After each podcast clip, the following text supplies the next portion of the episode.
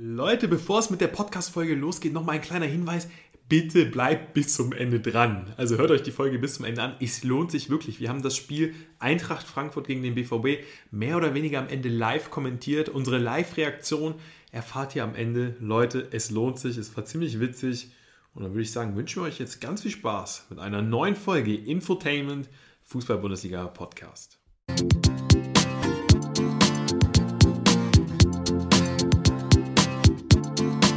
Rückrunde in der Fußball-Bundesliga und wir melden uns zu einer ungewohnten, aber bald gewohnten Uhrzeit. Herzlich willkommen, Robin. Wir haben uns gedacht, das Wochenende für einen Podcast ist eigentlich noch einen Ticken besser, oder? Also als Uhrzeit für euch, euch exklusiven Bundesliga-Content zu liefern. Wird es in Zukunft so sein, dass wir ja, zum Wochenende hin unsere Folgen oder zumindest das Wochenende hin anpeilen, um unsere Folgen hochzuladen starten jetzt auch direkt rein mit dem Spieltag, beziehungsweise mit der News der Woche, die eigentlich auch ganz gut ins Geschehen passt. Übrigens, parallel läuft hier noch Frankfurt gegen Dortmund. Das heißt, wir können euch da gegen Ende des Podcasts oder vielleicht auch mittendrin auch noch exklusive Einblicke liefern. Es ist Halbzeit, Frankfurt führt völlig verdient 2 zu 0. Kurz News der Woche, weil es eigentlich auch zu Dortmund passt, Haaland.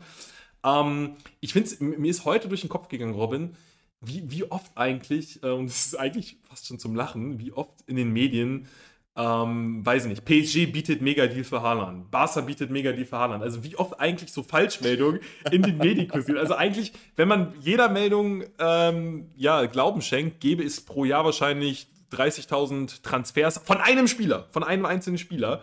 Was, also ich, keine Ahnung, werden die Medien mittlerweile von den Beratern verarscht? Also, ähm, das kann doch gar nicht sein. Die müssen sich doch irgendwann auch selbst mal dämlich vorkommen, wenn wirklich pro Woche fünf Falschmeldungen äh, in der Causa Haaland äh, auf den Tisch kommen. Wie stehst du dazu? Also ich muss auch ehrlich sagen, es führt am Ende des Tages eigentlich auch nur dazu, dass ich das dann irgendwann völlig emotionslos wahrnehme, äh, wenn er den dann tatsächlich wechselt und dann irgendwo äh, ja, auf der Bühne präsentiert wird ja, gut, äh, das nehme ich dann einfach so hin, gucke mir dann die ersten Spiele an. Ich tendiere ja zu Barcelona, weil ich glaube, er spielt auch im aktuellen Spiel ähm, nochmal so 20, 25 Millionen runter vom Marktwert. Ähm, das tut Barca dann, glaube ich, gerade auch ganz gut. Da sind ja auch 55 Millionen für Ferran Torres draufgegangen. Für einen Verein, der keinen Cent zur Verfügung hat, meine ich, ist das reichlich, aber ist eine exklusive Meinung. Ähm, ja, weiß ich nicht. Also man kriegt halt so eine Überflut mittlerweile an Informationen über einzelne Spieler. Ähm, und das ist ja jetzt nicht nur bei, bei den großen Kalibern der Fall, wie bei einem Haaland, sondern es sind ja teilweise auch Spieler. Also ich musste erst mal gucken, bei dieser Pepi von Augsburg ist, der hat in seinem Leben noch keine 60 Profispiele gemacht äh, und soll offensichtlich die Sonne über Augsburg wieder scheinen lassen. Also es ist ja Wahnsinn. Es ist einfach ein junger Kerl, der in die Bundesliga wechselt den hätte früher Jens Jeremies zur Hintertür reingeholt und dann wäre es gut gewesen. Heutzutage ist das schon sehr viel, was man da um die Ohren bekommt und deshalb sind wir ja auch da. Deswegen versuchen wir das Ganze hier auch so zu ordnen, dass ihr euch da auch äh, dann äh, künftig zum Start der Woche mit nur den Informationen ähm, ja anvertraut gefühlt und äh, bekommt dann auch wirklich nur das mit, was wirklich wichtig ist, gefiltert hier vom Fliesentisch, damit man euch auch an die Hand nehmen kann. Ja, Pepi ist auch eigentlich ein gutes Stichwort. Die Augsburger waren heute zu Gast bei den Hoffenheimern. Ich muss sagen, ich bin schon hm, froh, dass auch der FC Augsburg mal so einen Transfer tätigt, der einfach mal für Schlagzeilen sorgt, weil ich denke, wir haben beide die Meinung, dass die Bundesliga auch im internationalen Vergleich konkurrenzfähig bleiben muss. Pepi kam heute auch schon zu seinem Debüt, stand nicht in der Startelf, wurde eingewechselt. Ich habe in der Konferenz gezielt, ich habe mir die Konferenz angeschaut, gezielt auf ihn geachtet. Ich finde, das wirkte eigentlich schon mal recht vielversprechend. Also gerade seine Laufwege fand ich gut. Er hat, wie oft stand der Zentrale eigentlich einschussbereit. Nur die Augsburger haben es halt dann tatsächlich verpasst, ihn anzuspielen. Da fehlt es dann noch so ein bisschen an Eingespieltheit, an Abstimmung. Aber ich glaube, ich, ich baue große Stücke auf ihn. Trotzdem am Ende die Hoffenheimer sehr abgezockt. Nach Rückstand gewinnen sie gegen den FC Augsburg. Kein leichtes Spiel, aber ja, Hoffenheim in der Form mit einem Bibu, der so überragend drauf ist. Also, das ist wirklich, ich weiß es nicht. Ähm, ich glaube, Robin, jetzt ist es soweit, jetzt, jetzt, haben wir, jetzt haben wir eine Mannschaft mit den Hoffenheimern. Lange hat es gedauert, aber jetzt, ja, die, die Hoffenheimer sind für mich jetzt angekommen in der Bundesliga, nachdem sie wirklich die Inkonstanz in Person waren unter Sebastian Hoeneß. Wir müssen jetzt wirklich auch fair sein. Wir haben uns da beide ein bisschen verschätzt. Wir hatten ja auch gerade auch zum Anfang der Saison unsere Bedenken eigentlich auch schon zum Abschluss der letzten Saison, dass man eigentlich nicht äh, noch so eine Saison unter Hönes spielen sollte wir lagen falsch, muss man so ehrlich sagen. Wir lagen falsch. Er macht das jetzt gerade aktuell gut. Die Mannschaft macht das vor allem auch sehr, sehr gut. Äh, heute auch in Form von, in Person von Bebu, hat das überragend gemacht, weil ähm, man sieht es wirklich auch, die machen das Spiel extrem breit, nutzen die ganze Fläche aus. Und gerade halt für Mannschaften wie Augsburg ist es halt total ekelhaft ständig den Raum schließen zu müssen, äh, war sehr aufwendig. Sie verlangen den Gegnern wirklich ein extrem aufwendiges Spiel ab und das fast über 90 Minuten. Man hat es auch äh, in Person von David Raum gesehen. Ähm, der war am Ende wirklich auf der Felge, aber ähm, so gewinnen sie gerade aktuell Spiel um Spiel und äh, sind jetzt auch, sie haben sich ja ausgerufen als Dortmund-Verfolger. Und äh, ja, bei dem aktuellen Ergebnis auch gegen die Eintracht ähm, haben sie damit tatsächlich sogar auch recht. Und ja, mich freut es heute auch übrigens Debüt.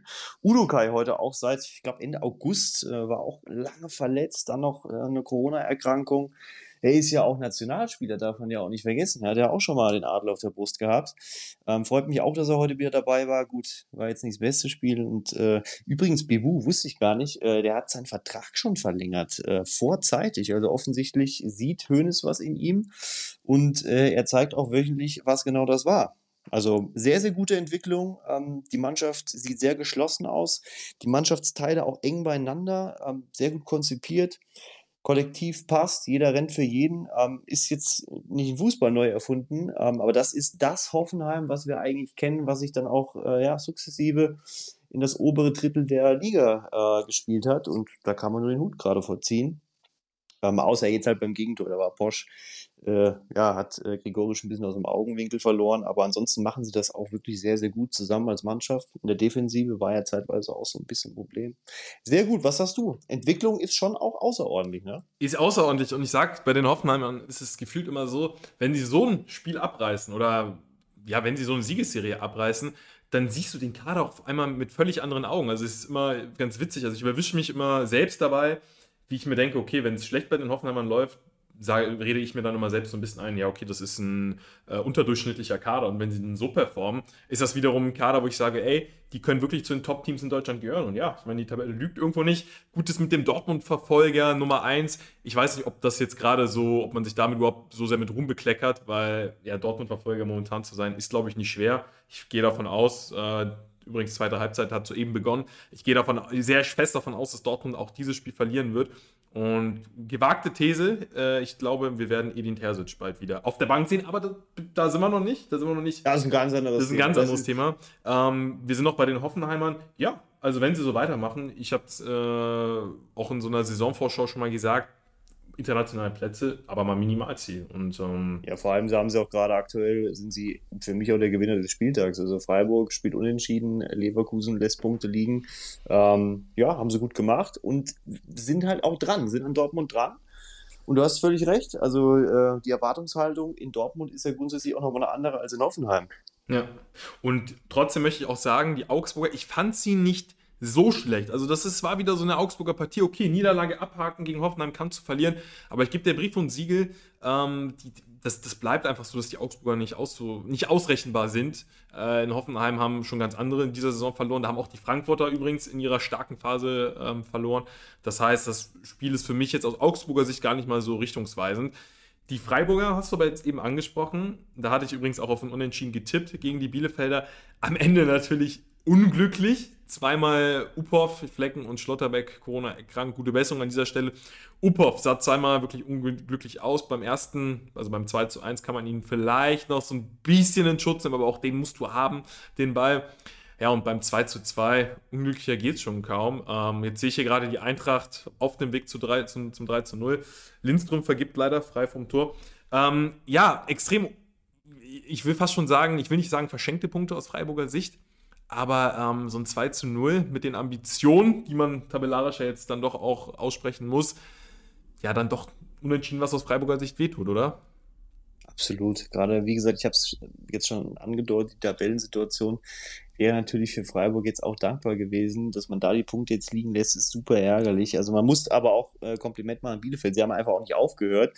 Sie waren immer ein bisschen dran. Erste Halbzeit war natürlich ein bisschen wackelig, aber ähm, ich weiß nicht, ob sie es thematisiert haben, dass Opov irgendwie äh, jetzt in dem Spiel eine Schwachstelle sein könnte. Es ist ja manchmal wirklich diese, diese Geschichte, die schon tausendmal erzählt worden ist. Ja? Der Stammtorhüter fehlt.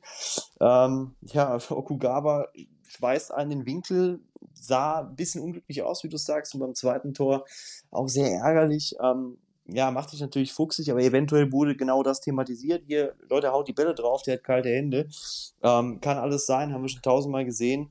Aber muss trotzdem auch sagen, Freiburg hätte den Punkt natürlich, äh, beziehungsweise die drei Punkte auch schon verdient. Also ich habe mir hier ähm, eine Statistik rausgeschrieben, 16 Tore nach Standards. Also wir haben Spieltag 18, wir sprechen über Freiburg ähm, und haben hier einfach auch Zahlen liegen, die alle immer wieder dieses Champions League-Niveau bestätigen. Also man kommt langsam nicht mehr drum herum, ähm, es den Freiburgern dann eben zu attestieren. Wenn sie so weiterspielen, müssen sie definitiv äh, oben bleiben. Ähm, aber es ist natürlich heute, es ist ein nervtötendes Spiel gewesen für jeden, äh, der es mit Freiburg gut meint was ich halt wirklich überragend finde, ist diese Standardstärke, ist glaube ich auch so ein bisschen in den Köpfen.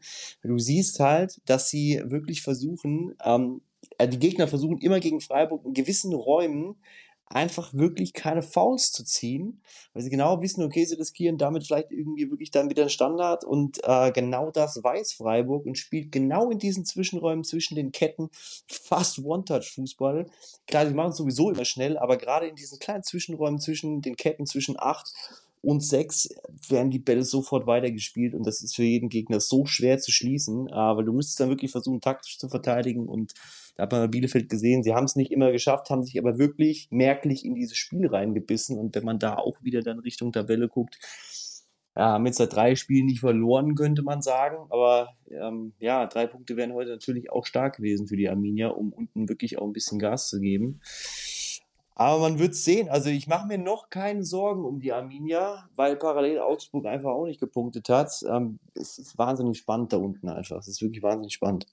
Ja, ich sehe das sogar, ich sehe das sogar deutlich positiver. Ich meine, Punkt in Freiburg, das hätten, glaube ich, alle vorher unterschrieben. Ich finde, was ich spannend finde bei der Arminia, ich sehe so langsam wirklich so eine DNA. Also erstmal fußballerisch ähm, hast du Spieler auf dem Feld mit einem Serra, Krüger, Okugawa, Wimmer auf der Doppel-6 Schöpf und Vasiliadis. Das ist spielerisch, sind das eben auch einfach Komponente, ähm, die du mitbringst. Dann Brunner, der mir immer sehr, sehr gut gefällt. Pieper und Nilsson mussten später ausgewechselt werden, aber das ist einfach so diese, diese Physis, diese Zweikampfstärke, für die die Bielefelder ja sowieso bekannt sind, jetzt auch gepaart mit ähm, spielerischer, in Anführungsstrichen, Klasse, aber man sieht es ja auch ganz klar in der Statistik. Mehr Ballbesitz als die Freiburger gehabt, ähnlich viele Torschüsse, also ne, mehr gespielte Pässe, das Ganze kommt ja nicht äh, von ungefähr. Das heißt, die Bielefelder können im Zweifel auch das Spiel so ein bisschen an sich reißen. Ich glaube, das ist gerade für den Abstiegskampf, Abstiegskampf eine sehr, sehr wichtige Erkenntnis und meiner Meinung nach, wenn sie mit der Spielweise weiterhin Punkte einfahren, ein Punkt in Freiburg war jetzt vielleicht gar nicht mal unbedingt eingeplant. Das, das ist sehr, sehr gut fürs ähm, Selbstbewusstsein. Die Mainzer, jetzt in Leipzig, bei den Mainzern, da habe ich immer gesagt, ey, das ist in der Hinsicht eine Wundertüte, die können jetzt für mich zehn Spiele in Folge gewinnen. Wobei ohne Niakate ist es immer ein bisschen schwierig. Da war mir klar, dass das ähm, gerade äh, gegen Leipzig nicht unbedingt eine Nullnummer wird. Aber die Mainzer haben irgendwie vom Potenzial, weil sie einfach so ein, so ein Auf- und Ab-Team sind. Vom Potenzial können die jeden schlagen, können aber auch mal wirklich eine Durchstrecke hinlegen.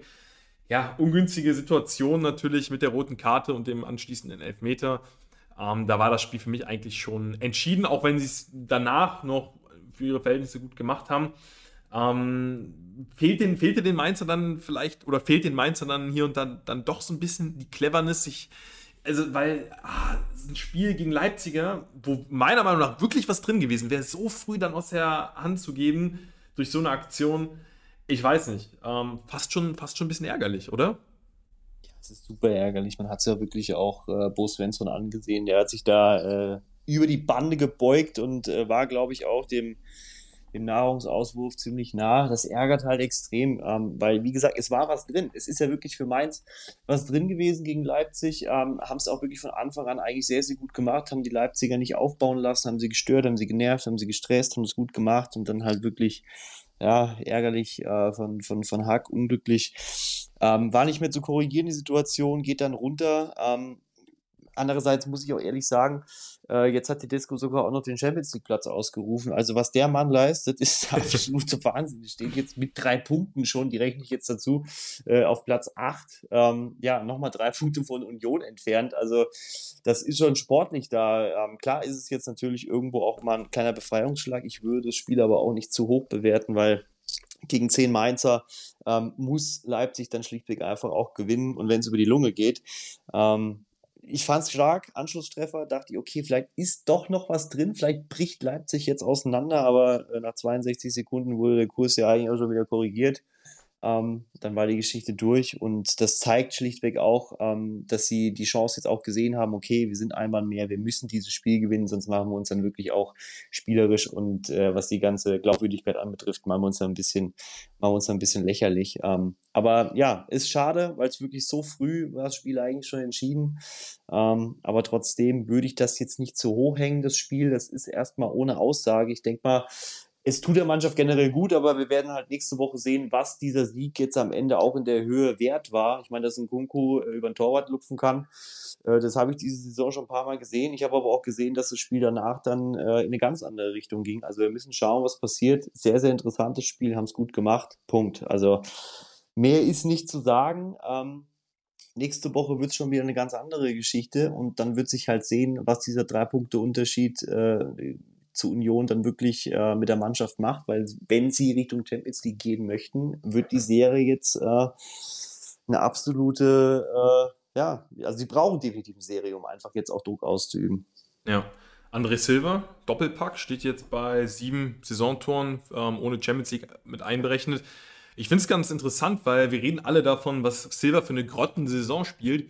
Aber ganz ehrlich, sieben Tore jetzt nach 18 Spielen, also irgendwo muss ich einen Stürmer an Toren festmachen. Jetzt kann man natürlich darüber spekulieren, gut, er hat die Tore nicht in den aussagekräftigen Spielen erzielt. Das lasse ich jetzt aber einfach mal nicht gelten. Für mich stehen da jetzt einfach sieben Tore in 18 Spielen. Ich finde das jetzt nicht so grottig. Also wenn wir wirklich darüber sprechen, dass Silva so eine Grottensaison spielt, ähm, spricht das ja eigentlich dann noch eher für ihn. Vor allem, weil wir auch wissen, dass das Leipziger Spiel eben nicht so perfekt auf ihn zugeschnitten ist. Vielleicht klappt das jetzt besser unter Tedesco, weil gerade auch ein Forceback von dem ich mir über die Saison hinweg mehr erwarte. Ein Kunku, der eben sehr diesen Zug zum Tor sucht. Ähm, darunter leidet Silva ja so ein bisschen, weil er bei der Eintracht von Kostic etc. gefüttert wurde, gezielt gefüttert wurde. Also oft äh, kann man Silva ja noch nicht mal so einen großen Vorwurf machen, weil er eben nicht als dieser Zielspieler gesucht wurde und jetzt ja wieder ein Doppelpack. Also steht, na, ich lasse ihn mal die nächsten zwei, drei Spiele treffen, dann ja, weiß ich nicht. Steht er am Ende hinter Lewandowski da in der Torschützenliste und wir haben drei Viertel der Saison von der verkorksten bei ihm gesprochen. Das finde ich auch irgendwie ganz interessant, wie schnell sich sowas eben wenden kann. So ich glaube, dass André Silva bis jetzt einfach der Mannschaft noch nicht wirklich helfen konnte, dass er natürlich seine Tore macht, aber ähm, du hast es gerade schon gesagt, ähm, das waren teilweise auch Tore, ja, da stand schon 3-1. Ähm, bis jetzt konnte der Mannschaft mit seinem spielerischen Ansatz einfach noch nicht so sehr helfen. Ich glaube, du hast aber auch gerade thematisiert, das hängt ein bisschen damit zusammen, dass er da schon was ganz anderes vorfindet, als das noch äh, in Frankfurt der Fall war.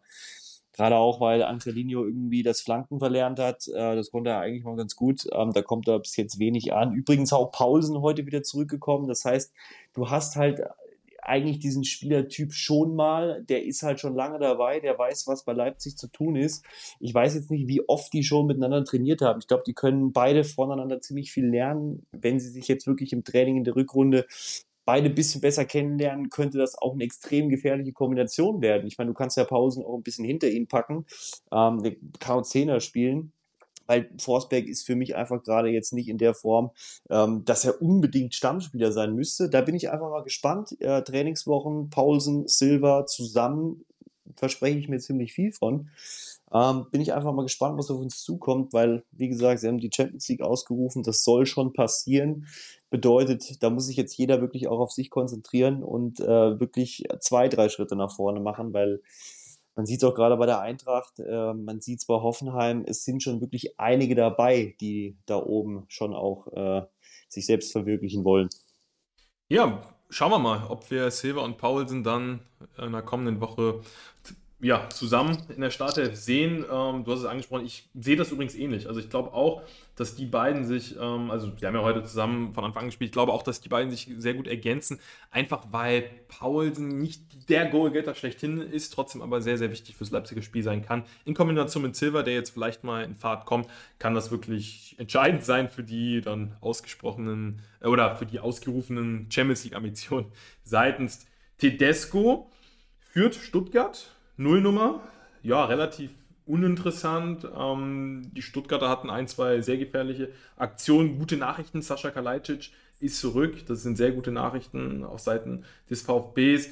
Ich sag mal, am ersten Spieltag war es eine klare Angelegenheit. Ähm, dass Stuttgart so einen Auftritt nicht nochmal hinlegen würde, war mir fast klar. Ja, ist so ein bisschen die Frage, ob man sich jetzt sagt, gut, Fürth ist jetzt auch so ein bisschen in Fahrt gekommen, ist so langsam in der Bundesliga angekommen. Einen Punkt nimmt man dann, auch wenn es gerne drei aus Stuttgarter Sicht geworden wären, nimmt man dann vielleicht doch ganz gerne mit. Andererseits müsste man, muss der VfB dann, glaube ich, auch zusehen, dass sie nächste Woche dann schon wieder nachlegen. Denn ähm, nur so unterstreiche ich den Punkt. Und nur so kann dieser eine Punkt dann auch irgendwie was wert sein, weil ähm, ja, also man sieht es einfach, alle, alle Teams punkten da unten. Bielefeld heute auch. Ähm, es wird nicht leicht, aber ich denke, ja, besten News aus Seiten des VfB ist wahrscheinlich noch, dass Kalajdzic zurück ist für Ja, keine Ahnung, ist dieser Punkt wahrscheinlich relativ wertlos, aber du hast, Robin, du hast ja ähm, in der letzten Folge vor Weihnachten nochmal angesprochen, Fürth wird Siege einfahren.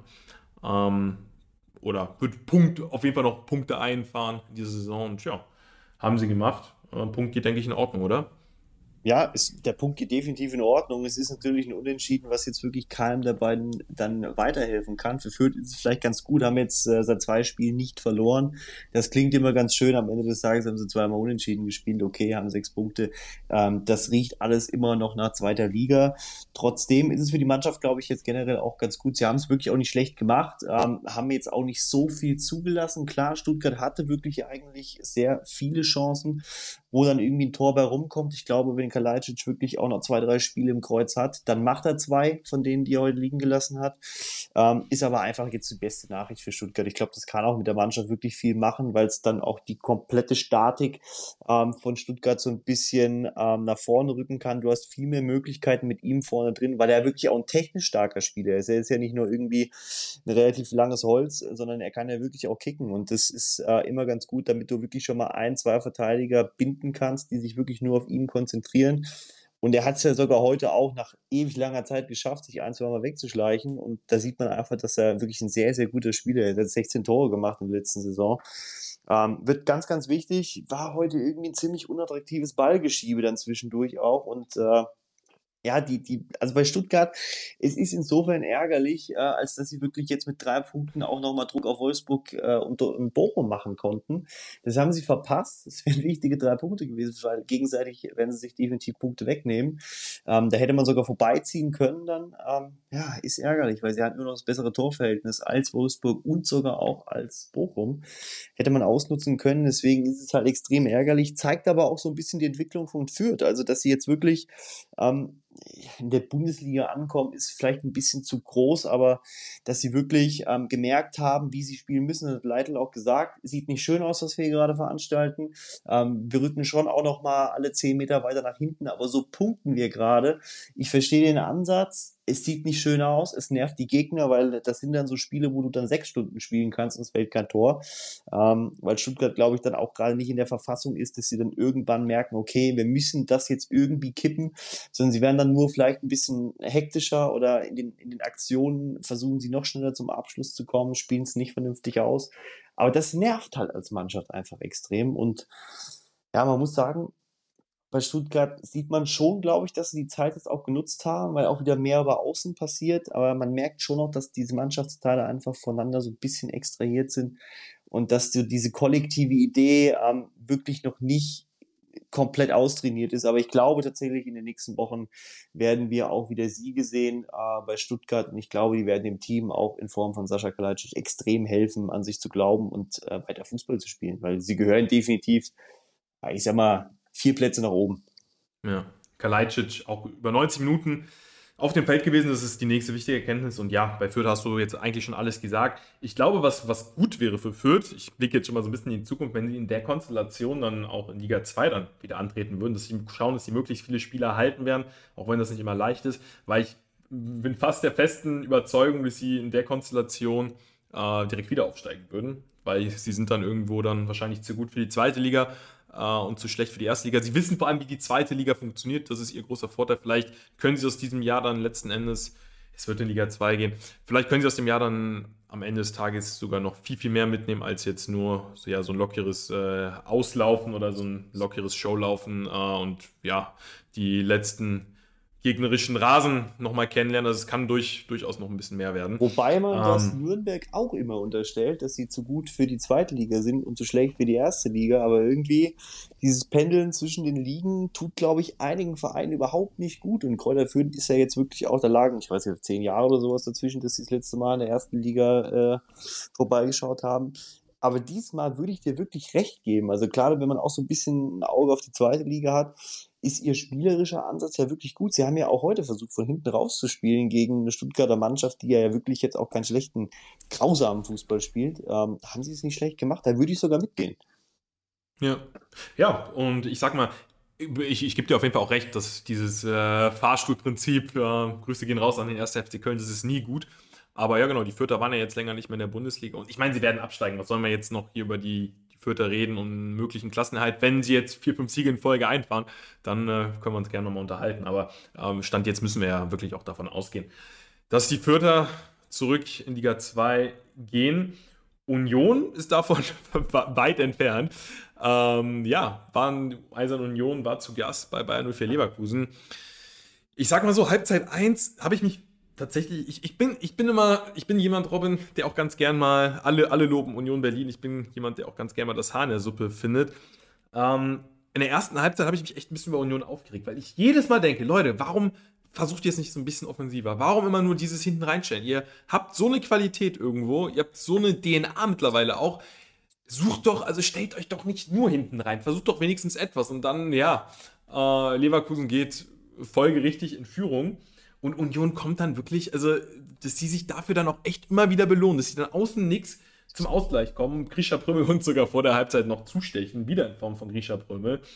Ähm, Grisha? Und in Halbzeit 2 was. Grisha, genau, ja. Ich höre Urs Fischer äh, trapsen.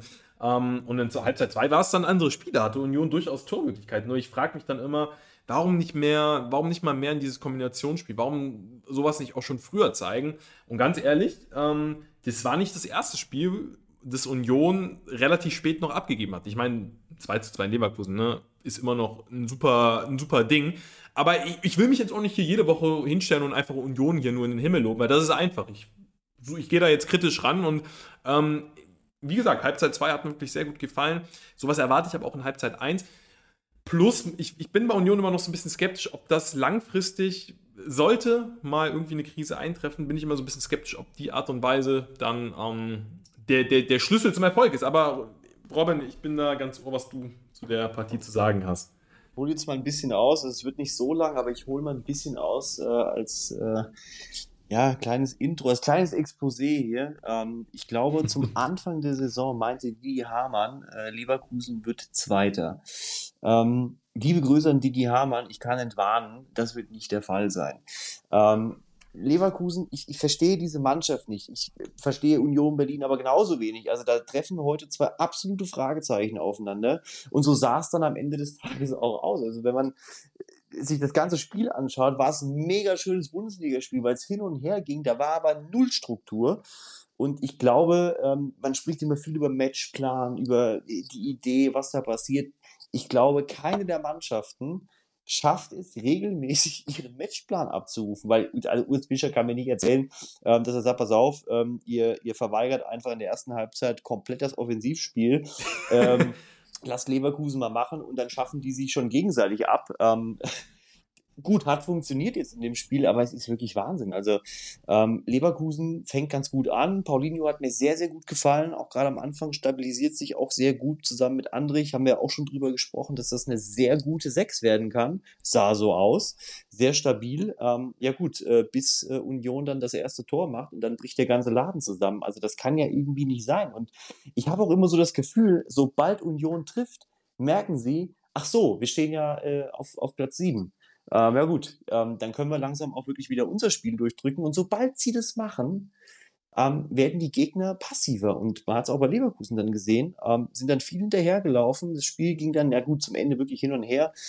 Aber ich weiß jetzt wirklich nicht, was mir das mitgeben soll, das Spiel. Ähm, weil von beiden Mannschaften darf ich mehr verlangen. Also Lute kann man heute auch nochmal wirklich loben. Wir, haben ja, wir sprechen ja selten über Torhüter, weil das dann häufig entweder in der Weltklasse endet oder in der absoluten äh, ja, Unfähigkeit, so wie es heute bei äh, Freiburg der Fall war. Deswegen versuchen wir das immer ein bisschen neutral zu halten. Ähm, aber Lute heute wirklich auch mit einer außerordentlichen Leistung. Ähm, aber ansonsten weiß ich wirklich nicht, was mir das mitgeben soll. Hast du da irgendeinen taktischen Ansatz oder auch bei Union? Das sind halt beides Mannschaften, wo, glaube ich, ziemlich viel Mentalität drin steckt, aber du weißt nie welche. Ja, äh, du hast mir wirklich eben aus der Seele gesprochen, mit dem, mit, äh, als du versucht hast, äh, dich so ein bisschen in Urs Fischer hineinzuweisen. Weil genau die Frage stelle ich mir dann am Ende des Tages auch. Urs Fischer wird den Spielern doch nicht sagen, hier Leute, wir, ihr verweigert in der ersten Halbzeit einfach mal das Fußballspielen und irgendwie kommen wir dann zu zwei Toren. Und das Witzige ist, der Plan ist ja dann, wenn er das dann wirklich so formuliert hat, der Plan ist ja sogar aufgegangen. Ich stelle mir dann immer nur die Frage, natürlich können wir jetzt jede Woche uns hier hinstellen und sagen, hier, ist das, ist das ein Wahnsinn, was Union Berlin hier ab, äh, abliefert. Stehen auf Platz 7 mit 28 Punkten und ich kritisiere hier ein 2 zu 2 in Leverkusen. Natürlich können wir das machen, aber dann wären wir, glaube ich, kein äh, Entertainment-Podcast, wenn wir da nicht auch so ein bisschen kritisch und äh, ja, mit ein bisschen Elan an die Sache reingehen. Ich, ich, das ist halt wirklich eine Frage. Also ich, ich bin fast der Meinung, Union könnte ja sechs bis acht Punkte einfach mehr haben, wenn sie mehr die Initiative ergreifen würden und einfach sich spielerisch dann eben ja noch ein Stück weiterentwickeln würden. Ich habe manchmal das Gefühl, dass sie sich sagen, okay, bis hierhin ist ja auch schön, warum überhaupt weitergehen, wenn es doch klappt. Und ähm, wenn dieser spielerische Ansatz kommt, dann ähm, kann Union noch gefährlicher werden. Deswegen ärgere ich mich halt einfach, dass sie das nicht mehr ins Spiel einbauen, weil sie, weil sie diese DNA haben, vor, vor dem Tor gnadenlos effektiv zu sein. Und wie, wie du es gesagt hast, in Halbzeit 2 war es ja, dann ging es dann ja auch aufs Leverkusener Tor zu. Da hatten die ja gerade auch gegen Ende nochmal Top-Möglichkeiten, das Ding zu gewinnen. Wäre aus meiner Sicht nach der ersten Halbzeit aber dann auch nicht verdient gewesen. Und ja, Leverkusen, ja, am eigenen Unvermögen wieder gescheitert. Also ähm, im Normalfall gehst du aus Halbzeit 1 mit, mit einem 6-0 raus, liegst aber 1-2 hinten. Hat die Leverkusener dann letzten Endes so verwirrt, dass sie in Halbzeit 2 dann ihr Spiel überhaupt nicht mehr aufdrücken konnten. Und genau aus dem Grund, ja, kann man die, die Hamann, denke ich, tatsächlich widersprechen. Äh, wobei, wenn ich mir die Tabelle angucke, Freiburg, Hoffenheim, Dortmund, das sind jetzt nicht unbedingt die Teams, auf die ich jetzt mein Geld setzen würde, dass sie da bis zum Saisonende oben bleiben. Vielleicht sogar noch die Frankfurter am ehesten.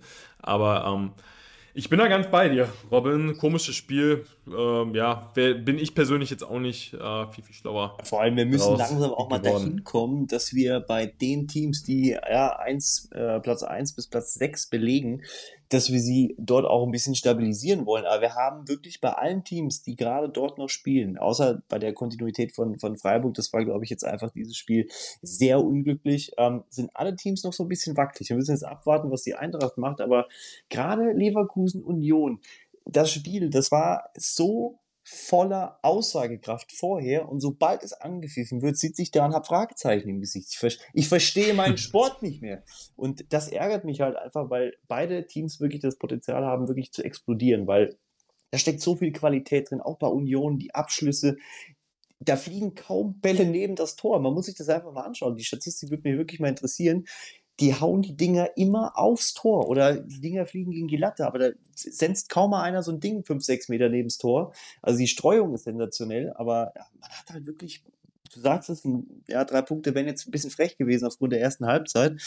Aber ähm, sie dürfen dahin kommen, dass sie sich die Frechheit leisten und die äh, Punkte einfach mitnehmen, weil ähm, Leverkusen hat sie wirklich einfach verschenkt. Und das verstehe ich dann auch einfach nicht, weil ein Schick trifft auf einmal wieder, ist alles wunderbar. Ähm, sie stehen ja auch noch auf Platz 6, also mit 29 Punkten, ähm, ja, ist ja auch alles noch in Ordnung, aber ja, sie müssten diese Spiele wirklich dann auch gewinnen können. Beide Teams können die Spiele einfach gewinnen und dann kommt sowas dabei rum, dass es wirklich dann einfach so ein, so ein Hit and Run wird auf beiden Seiten, ähm, wo ständig irgendwie drei gegen vier spielen, also total attraktiv anzusehen, fußballerische Idee, Fragezeichen und äh, was das jetzt mit beiden Trainern und für die nächste Woche uns als äh, ja, Infotainment-Podcast mitgeben soll, weiß ich jetzt auch nicht. Mein Zettel ist leer, ich habe ein Fragezeichen hingeschrieben, das soll reichen. Übrigens, äh, eben, so eben der Anschlusstreffer der Dortmunder, schön rausgespielt. Hazard macht da 2 zu 1. Können wir gleich äh, noch kurz reingehen. Jetzt wollen wir aber nochmal über das Spiel vom Freitag sprechen. Die Bayern gegen Gladbach. Ja, Robin, ähm, da bin ich gespannt. Du, wir hatten gestern ein bisschen geschrieben. Da ähm, schienst du mir sogar relativ zufrieden mit der Leistung. Ähm, ich gehe aber, ich gehe natürlich äh, als Suchender des Haars in der Suppe, gehe ich natürlich trotzdem jetzt ein bisschen kritisch an die Sache ran. Natürlich äh, muss man die Corona-Situation berücksichtigen. Ähm, Kampf, den du ähm, gestern angesprochen hattest, den habe ich auf jeden Fall auch gesehen. Was mir aufgefallen ist, ich bin mal gespannt, ob du mir zustimmen wirst, ähm, ich sag mal, bis zum 1 zu 0, also bis zum 1 zu 0 war es ein klassisches Bayern-Spiel. Ähm, Gladbach war für mich ab dem Punkt auch eigentlich mental schon tot. Ja, das einfach ja, den letzten Wochen geschuldet. Ähm, und mit dem 1 zu 1, das ist ja wirklich wie aus dem Nix viel, ja, was so wahrscheinlich in 100 Jahren auch nicht nochmal fallen wird. Mit dem 1 zu 1 war es ein völlig anderes Spiel. Ähm, zum einen ergebnistechnisch, zum anderen aber auch, weil Bayern für mich nicht mehr diese Struktur im Mittelfeld hatte. Es war gefühlt einfach nur nur noch so ein Hin und Her. Es ging in die eine, es ging in die andere Richtung.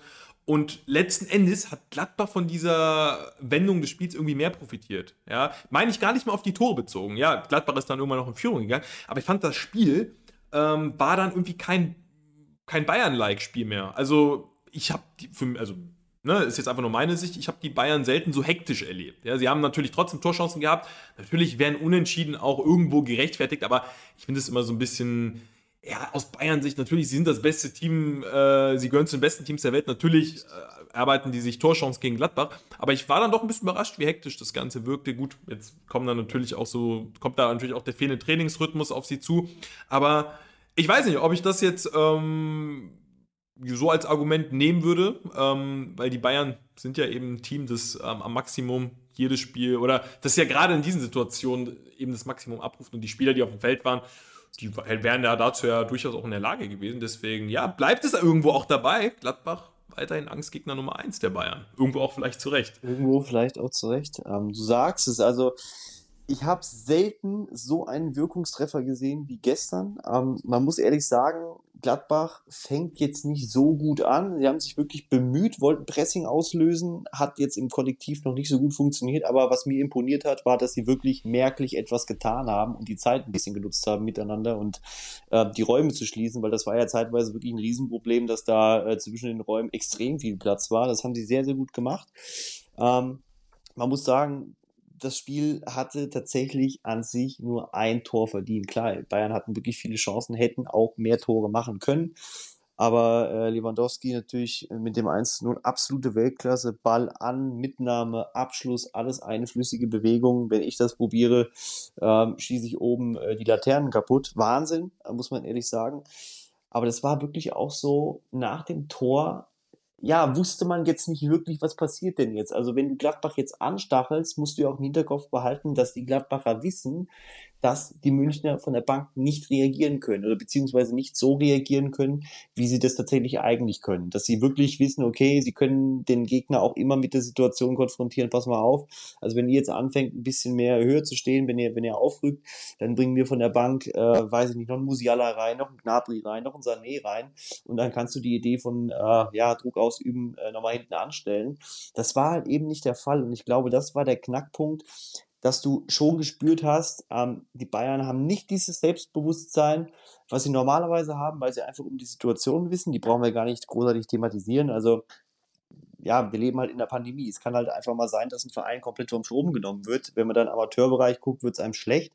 Das kann in der Bundesliga genauso passieren. Ich glaube, da hat sich auch niemand hinter versteckt, sondern man wollte schon punkten gegen Gladbach ist nicht gelungen. Ähm, man muss ehrlich sagen, das 2-1, ähm, ja, wenn du es dann halt eben so verteidigst, ich glaube, Marcel Sabitzer hatte auch einfach einen rabenschwarzen Tag und man würde es ihm wirklich mittlerweile einfach mal wünschen, dass er seinem ehemaligen Trainer und aktuellen Trainer zeigt, pass auf, Junge, ich war dann Kapitän in Leipzig, ähm, ich gehe heute auf links außen, da habe ich eigentlich nichts zu suchen, aber ich, ich, ich, nutze diese Chance einfach, um auf mich aufmerksam zu machen. Und er ist einfach in dieser Situation total überfordert gewesen. Ähm, und das auszunutzen, dafür hat Gladbach immer noch genug Qualität. Und ja, so ergibt sich dann am Ende des Tages fast ein logisches 2 zu 1. Ähm, habe mich trotzdem geärgert, weil da wirklich viele Chancen dabei waren. Musiala auf der 6 hat es wirklich sehr, sehr gut gemacht, ähm, stellt seinen kleinen Körper überall rein, äh, wo nachgefragt wird. Finde ich großartig. Ähm, ich glaube, dass es Gladbach ja, man weiß jetzt nicht wirklich, was es mit der Mannschaft macht. Sie haben schon mal gegen Bayern gewonnen, sind der Angstgegner, du sagst es. Ähm, aber was es jetzt wirklich bedeutet für die nächsten Spiele, weiß man dann wieder nicht. Und das ist ähnlich äh, wie bei Leipzig. Wir müssen jetzt abwarten, welche Aussagekraft dieser Sieg hat. Ähm, ich denke, für Selbstbewusstsein war es jetzt nicht, äh, war es jetzt nicht nachträglich, aber ähm, wir dürfen abwarten, was da nächste Woche passiert. Ähm, aber die drei Punkte sind extrem stark in die Rückrunde. Ähm, direkt so als Auftaktsieg äh, einzusteigen, ist, glaube ich, wirklich nicht verkehrt. Wenn man sich die Lage da unten anguckt, es ist ja wirklich immer noch prekär. Ja, ähm, ich habe da tatsächlich ein bisschen andere Meinung, was Musiala anbelangt. Also ich fand, also subjektiv gesehen hat er es gut gemacht für seine Verhältnisse, eben weil er einfach auf der Position, weil es für ihn ungewohnt ist, weil er physisch eben äh, sicherlich nicht der Spielertyp ist, den wir sonst auf der 6 vorfinden. Ich hatte aber schon so ein bisschen den Eindruck, müsste ich jetzt auch nochmal alles mir im Detail anschauen, ob das nur an Musiala lag. Ähm, aber ich hatte schon irgendwie ein bisschen das Gefühl, dass da im Mittelfeld große Lücken waren. Aber man hat einfach für mich gesehen, dass es natürlich nicht Musialas ähm, ja, gelernte Position ist. Er kam, kommt von der 6 halt einfach nicht so in diese Dribblings, in diese 1 gegen 1 Situation. Ähm, ich, ich finde es spannend, ja, dass, dass, dass auch Nagelsmann ihm das zugetraut hat. Äh, meine Meinung war tatsächlich, dass, dass dadurch extreme Lücken entstanden sind, weil es einfach so nochmal ein Unterschied ist, wenn du dann einen Kimmich oder einen Goretzka hast. Das ist ne, also ich, ich könnte mir schon vorstellen, gegen Gladbach geht es vielleicht nochmal gut, aber gegen andere Teams, gerade auch in der Champions League, ähm, ja, kann man da wirklich nur hoffen, dass wir da ähm, aus Bayern-Sicht ähm, einen Josua Kimmich auf der 6 oder vielleicht auch einen Sabitzer, den ich auf der 6 ja eigentlich immer ganz gut fand, aber äh, du hast es eben angesprochen, Robin, in der Verfassung, ähm, gut, Nagelsmann hat auch gesagt, dass er nach, ich glaube, 60, 70 Minuten völlig platt war, aber ich erwarte von einem Sabitzer, er wirkt immer so, so ein bisschen lustlos. Also ich fand echt, ähm, keine Ahnung, ob es an der Frisur liegt. Sorry, wenn ich jetzt auch noch mal ein bisschen unsachlich werde, aber ich fand damals, ich kann es in etwa ab, ab, dem Zeitpunkt datieren, äh, als Sabitzer noch ein bisschen kürzere Haare hatte. Äh, hat natürlich nichts mit der Frisur zu tun, aber da fand ich ihn echt immer unfassbar gut. Ähm, und äh, seitdem er die Haare länger hat, weiß ich nicht, äh, ja, sehe seh ich, seh ich irgendwie nicht mehr so viel in Marcel Sabitzer, aber wer weiß, vielleicht kann er uns auch mit längeren Haaren da bald eines Besseren von belehren zu den Gladbachern. Ich habe es jetzt schon für mich Befreiungsschlag genannt. Äh, zum einen einfach, weil es auch trotz der Corona-Situation ein Sieg gegen die Bayern ist, ein Sieg in der Allianz Arena. Das gelingt nicht vielen Teams. Und punktetechnisch, natürlich, der Blick ist immer noch so ein bisschen nach unten, aber ähm, punktetechnisch kann man auch sagen, zwei, drei Siege und du bist sogar wieder oben mit dabei. Deswegen, für mich war das ein Befreiungsschlag. Embolo hat mir tatsächlich sehr gut gefallen. Luca Netz, äh, Stevie Liner, also ähm, das ist vielversprechend. Also gerade ein Embolo, der wirkte dahin dann doch so ein bisschen auch äh, ja, äh, da vorne muss ich sagen. Als Alleinunterhalter hat die Viererkette der Bayern da wirklich äh, stets beschäftigt. Also Ambolo hat für mich einen sehr guten Job gemacht. Ähm, es geht wieder in eine vernünftige Richtung und ich traue den Gladbachern tendenziell auch immer zu, unter Adi Hütter, dass sie eine kleine Serie starten. Also ja, für mich, ähm, ich fand, fand die Gladbacher auch in Halbzeit 2 präsent, gefährlich. Deswegen für mich jetzt, Thomas Müller hat gesagt, ein unverdienter Sieg. Ich fand ihn jetzt nicht unverdient. Verdient ist vielleicht was anderes, aber ich fand ihn nicht unverdient und ja, ich sag mal, letzten Endes äh, kann es den Bayern auch egal sein, denn äh, ja, gut, Dortmund, wenn wir auf das Spiel vielleicht noch schauen, es sind jetzt noch 10 Minuten. Dortmund ja, liegt 2 zu 1 hinten, immerhin den Anschlusstreffer erzielt, aber auch mit einem auch ein Unentschieden wäre tabellarisch ja zu wenig, um da nochmal irgendwas anzumelden. Da müssten wahrscheinlich aber noch ein paar mehr Spieler beim FC Bayern ausfallen. Ähm, ja, um vielleicht mal kurz, also wir sind jetzt in der 80. Spielminute, ich kann, oder wir können wahrscheinlich hier schon mal das, das Gröbste zusammenfassen. Äh, also die Frankfurter hätten ja eigentlich mit 4-5-0 äh, zur Halbzeit stehen müssen. Jetzt auch in der zweiten Halbzeit Lindström alleine vom Tor, zwei, drei andere gefährliche Situationen noch. Dortmund kam auch ein, zwei gefährlich vors Tor. Aber normalerweise ist die Messi da frühzeitig gelesen. Jetzt bringst du Dortmund natürlich wieder ins Spiel. Jetzt wären es nochmal zehn ähm, spannende Minuten. Aber ähm, ja, ich bleibe dabei. Der Trend der Eintracht geht ganz klar nach oben. Also ähm, Eintracht für mich nach wie vor das Team der Stunde, den traue ich wirklich mit noch am ehesten zu, auch unter Oliver Glasner. Ähm, gerade mit Oliver Glasner, sich für die, für die Champions League qualifiz äh, zu qualifizieren. Absolut richtig, vor allem wenn man auch sieht, die Entwicklung ist, glaube ich, auch noch nicht abgeschlossen. Oliver Glasner hat schon noch, auch noch ein paar Ideen. Und jetzt hast du, ähm, ja, wenn das heute für einen Sieg reicht, drei Sieger eingefahren. Selbst wenn es jetzt noch Unentschieden wird, okay, ähm, für Dortmund ist das immer noch das größere Problem. Und die Eintracht kann wirklich zufrieden sein mit der aktuellen Entwicklung. Der Trend geht in die richtige Richtung, denn ähm, wir haben eben gerade einfach viele Vereine gesprochen, über Leverkusen, Berlin, ähm, Leipzig, Leipzig, äh, Gladbach, klar, Gladbach, Befreiungsschlag gehe ich auch mit dir. Wenn du fünf Dinge am Stück verlierst und gewinnst, dann ist das rein logisch äh, Fußball, mathematisch und Befreiungsschlag. Ähm, wie gesagt, wir müssen das alles in den nächsten Wochen ein bisschen einordnen, ähm, aber ja, die Eintracht nutzt die Situation einfach schlichtweg immer aus. Und Dortmund hätte ja wirklich jetzt auch wieder rankommen können, verpasst es erneut. Und diese Situation, die haben wir einfach schon 10.000 Mal gehabt. Und jedes Mal sitzen wir wieder hier. Und gerade auch die Anfangsphase, also Boré, du hast es mir eben auch nochmal geschrieben. Ich, ich muss hier auch wirklich, ich muss auf die Knie gehen und um, um Verzeihung bitten, weil ähm, ich habe sie ihn, ich hatte ihn schon abgestempelt und habe gesagt, das ist kein Bundesligaspieler.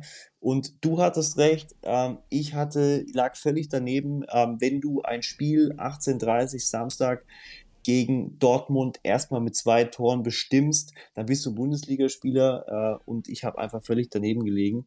Ähm, der macht das sehr, sehr gut, kann der Mannschaft jetzt mittlerweile auch helfen und das spricht sowohl äh, für den Transfer als auch für Oliver Glasner, weil du musst ja wirklich sehen, wir hatten ganz am Anfang die treuen Fans werden sich mit Sicherheit erinnern. Ähm, haben wir gesagt, okay, ja, ein Silbertransfer, den musst du im Kollektiv schlichtweg versuchen zu kompensieren. Und das funktioniert aber gerade auch mit Lindström, wächst immer mehr in diese Mannschaft hinein. Er kann heute vielleicht sogar selber zwei Tore machen. Ähm, und dann sieht es schon wieder ganz anders aus bei der Eintracht. Und sobald die anfangen, mit drei, vier Toren Unterschied zu gewinnen, dann wissen wir alle, was passiert, dann sind sie schwer zu stoppen ähm, und dann kommt es auch nicht mehr nur auf Kostic an, ähm, sondern dann wird der Laden von zwei, drei, vier, fünf Leuten getragen und dann wird es brandgefährlich. Dann kann auch Freiburg aufpassen und Hoffenheim aufpassen. Ähm, also da bin ich wirklich auch deiner Meinung. Wir haben es immer gesagt, sobald die Eintracht äh, eine Serie startet, wird es wirklich gefährlich für ein, zwei andere Teams. Ähm, und gerade aktuell schaut es danach aus. Also ähm, ich habe das Spiel hier auch noch im Hintergrund laufen. Ich bin noch so ein bisschen vorsichtig. Ähm, in Erling Haaland, da habe ich jetzt auch lange nichts gesehen. Ähm, macht dann jetzt doch wieder das 2 zu 1 und irgendwie weißt du ja nie, ob der Junge dann doch. Hazard? Entschuldigung. Ja, Hazard stimmt. Äh, irgendwie weiß ja nie, ob dann äh, der Junge da noch eine exklusive Idee hat für, für den Spieltag. Weil ich glaube, der versteht halt schon, was es bedeutet, äh, wenn du jetzt äh, nach einer Bayern-Niederlage nicht mit drei Punkten äh, zurück nach Dortmund fährst. Aber es ist wirklich immer wieder dasselbe leidige Thema und ich glaube, wir werden es hier in diesem Podcast auch noch ein paar Mal thematisieren, dass Dortmund jedes einzelne Mal die Gelegenheit verpasst, wirklich den Abstand äh, zu verringern. Das ist, was glaubst du, woran liegt das? Ist es dann wirklich so dieser Moment, ah, okay, ähm, wir spielen jetzt gegen die Eintracht 18:30, äh, wir müssen Gas geben, Topspiel ähm, und wir sind leider wieder der, der was zu verlieren hat. Ist es diese Richtung? Ist es vielleicht doch eher dann so das Thema, ewig diese Mentalität hast du ja Dortmund auch wieder rumliegen, aber ähm, sie haben ja eigentlich wirklich so ein gutes Team beieinander und auch heute so viele Fehler wieder gemacht. Woran liegt's, Fabrice? Ja, ich, ich, ich, ich, ich äh, meiner Meinung nach ist es fast schon eine Qualitätssache. Also, ähm, ich sehe Dortmund momentan individuell, individuell auch nicht so stark, bin ich ehrlich. Also, ich finde, äh, wenn ich mir den, die Startausstellung bei den Frankfurtern anschaue und von den Dortmundern, also das war auch auf dem Papier jetzt für mich keine eindeutige Geschichte. Im Gegenteil, also man natürlich weiß man, dass bei den Dortmundern gerade nicht so gut läuft, aber auch auf dem Papier war ich jetzt nicht überrascht, als dann dann 2-0 für die Frankfurter stand. Und ja, Boré, du hast es angesprochen. Also ähm, er trifft momentan, er hilft der Mannschaft extrem und er ist spielerisch eben auch ein sehr spannender Stürmer. Also ich glaube, Boré, wenn der erstmal richtig ankommt, ja, und er scheint gerade angekommen zu sein, kann er wirklich richtig steil gehen.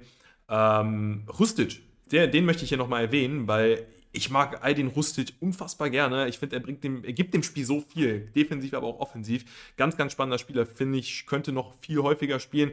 Er profitiert jetzt ein bisschen davon, dass So ausfällt ganz interessanter Mann. Vor allem, immer wenn er seine Chance bekommen hat, war er da. Deswegen, ja, Aydin Rustic, den möchte ich hier nochmal erwähnen. Und ähm, ja, das zeigt eben auch die Breite, die Tiefe im Kader der Frankfurter. Und ey, wie gesagt, für mich äh, ist Dortmund individuell ähm, nicht deutlich stärker als, als die Eintracht. Also die Eintracht muss sich da in keinster Weise verstecken. Und äh, gut, jetzt kommt Tigges rein. Also für mich ist das jetzt auch nicht so, dass Dortmund hier mit, mit der Qualität von der Bank äh, nachjustieren kann. Ähm, Natürlich, wenn Dortmund in Fahrt kommt, wenn sie vier, fünf Spiele am Stück gewinnen, dann reden wir ja auch wieder über eine völlig andere Dortmunder Mannschaft. Aber momentan für mich einfach nicht so, nicht so wirklich auf der Höhe. Ähm, ja, müssen wir im Auge behalten, Robin. Wir sind jetzt auch schon äh, bei 47 Minuten und ja, genau in dem Moment erzielt Dortmund das 2 zu 2 und äh, ich kann da eigentlich die letzten zwei Minuten wieder streichen. Aber das ist doch auch irgendwo das Schöne im Fußball. Äh, ja, wenn sie das, wenn sie das ist spannend, wenn sie das Spiel nämlich jetzt gewinnen, äh, waren die letzten fünf Minuten eigentlich völlig, völlig für die Katz. Ähm, wobei jetzt, ich habe den Ton jetzt nicht. Zählt das Tor, Robin? Ich glaube, es zählt. Also, liebe Leute, wir sind es ist der absolute die, die Eindrücke Wahnsinn. nehmen, also, wir nehmen bei denen ein. an die Hand, ihr seid live dabei, äh, wie wir versuchen zu rätseln. Also, es ist. Ich habe, ne, also entschuldigt uns, wir können jetzt auch nicht, äh, aber es scheint zu zählen, oder? Ich habe da jetzt nichts erkannt. Ist natürlich extrem bitter jetzt für Frankfurt, ähm, weil sie dieses Spiel längst hätten zumachen können. Auf der anderen Seite wirst du dann auch irgendwo dafür bestraft, dass du es hinten nicht konsequent zu Ende spielst. Ach so, Hinteregger, die, die Aktion wird hier jetzt nochmal. Ich glaube, die nehmen es zurück. Ja. Nee. Nee, Scheint doch, zu zählen, wunderbar. ja. Ja, also zählt, Dortmund. äh, Äh, Dann müsst, ja, noch Hustic jetzt nochmal mit wir uns hier schon wieder korrigieren. Ja. Also wir merken schon, bei Dortmund scheiden sich hier wirklich die Geister. Ich versuche hier wirklich mich zu bemühen, sie grundsätzlich erstmal schlecht zu reden, ähm, aber sie zeigen dann schon auch in gewissen Situationen, ähm, dass sie ja ausreichend Qualität haben. Problem dabei ist einfach nur, trotzdem, dieser Punkt, der taugt dann jetzt halt auch wieder nichts. Also der bringt jetzt wirklich Ja. auch ja, dann fast Frankfurt wieder ein Stückchen weiter, ähm, wenn man da auf die Tabelle guckt. Also wir sind gespannt. Ich denke mal, in den nächsten Wochen wird sich dann bei Dortmund und bei Frankfurt auch eine gewisse Kontinuität einschleichen, äh, weil ich glaube, wenn Leipzig jetzt sogar schon um die Ecke kommt und meldet jetzt schon auf Platz 8 verweilend, ähm, ja, Ansprüche an, dann doch in die Champions League gehen zu wollen, also da müssen wir schon gewaltig aufpassen, ähm, weil Union ist auch dran, Ja. Leverkusen haben wir auch thematisiert jetzt gerade heute, können jederzeit anfangen, das Ding zu zünden.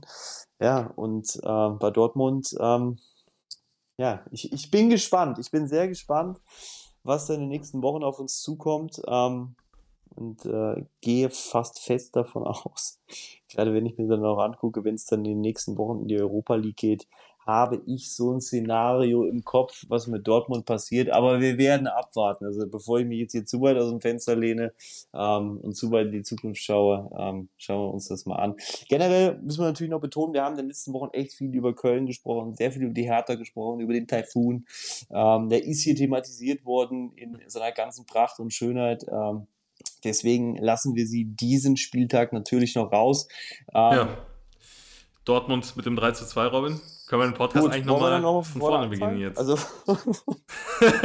also Leute, äh, aber das hat doch, das hat doch jetzt auch irgendwo seinen Charme, dass äh, wir hier unsere ganze Analyse über den Haufen äh, bewerfen können.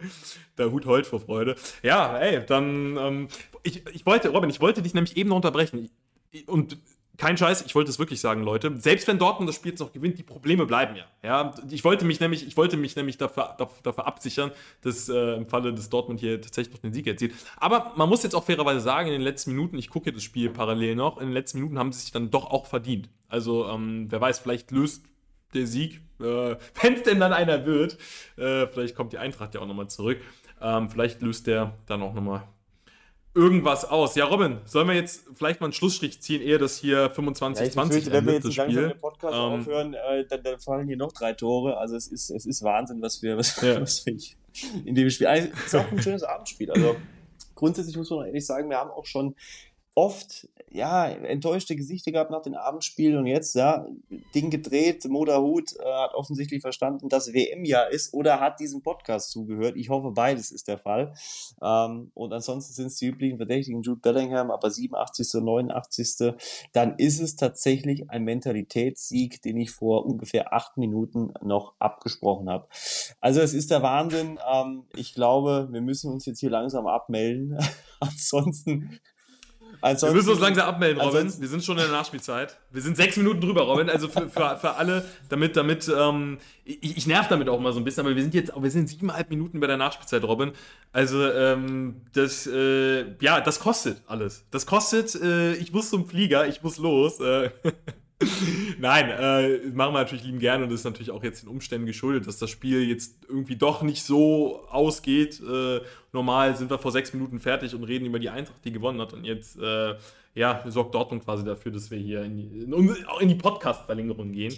Was wir den Leuten noch mitgeben ja, in den nächsten Wochen, natürlich hinter den Kulissen wird geplant, äh, da wird es Reisen geben äh, und da werden dann mit Sicherheit auch äh, ja, die ein oder anderen exklusiven Clips auf euch zukommen, ähm, dass ihr diesen Podcast äh, auch so ein bisschen äh, eher kennenlernt, wie er funktioniert, welche Notizen hier gemacht werden. Also da bin ich sehr gespannt. Ich freue mich sehr, Fabrice. Es wird eine wunderbare Zeit. Äh, es ist auch notwendig. Wir haben es uns verdient. Es es ist notwendig, Robin, und damit würde ich sagen, entlassen wir euch jetzt in den wohlverdienten Feierabend. Interessanter Spieltag, der morgen dann noch weitergeht, also die Sonntagsspiele. Haltet die noch im Auge und ja, wünschen euch dann natürlich ein schönes Wochenende, eine schöne Woche und wir sehen uns allerspätestens nächste Woche wieder, Leute. Macht's gut!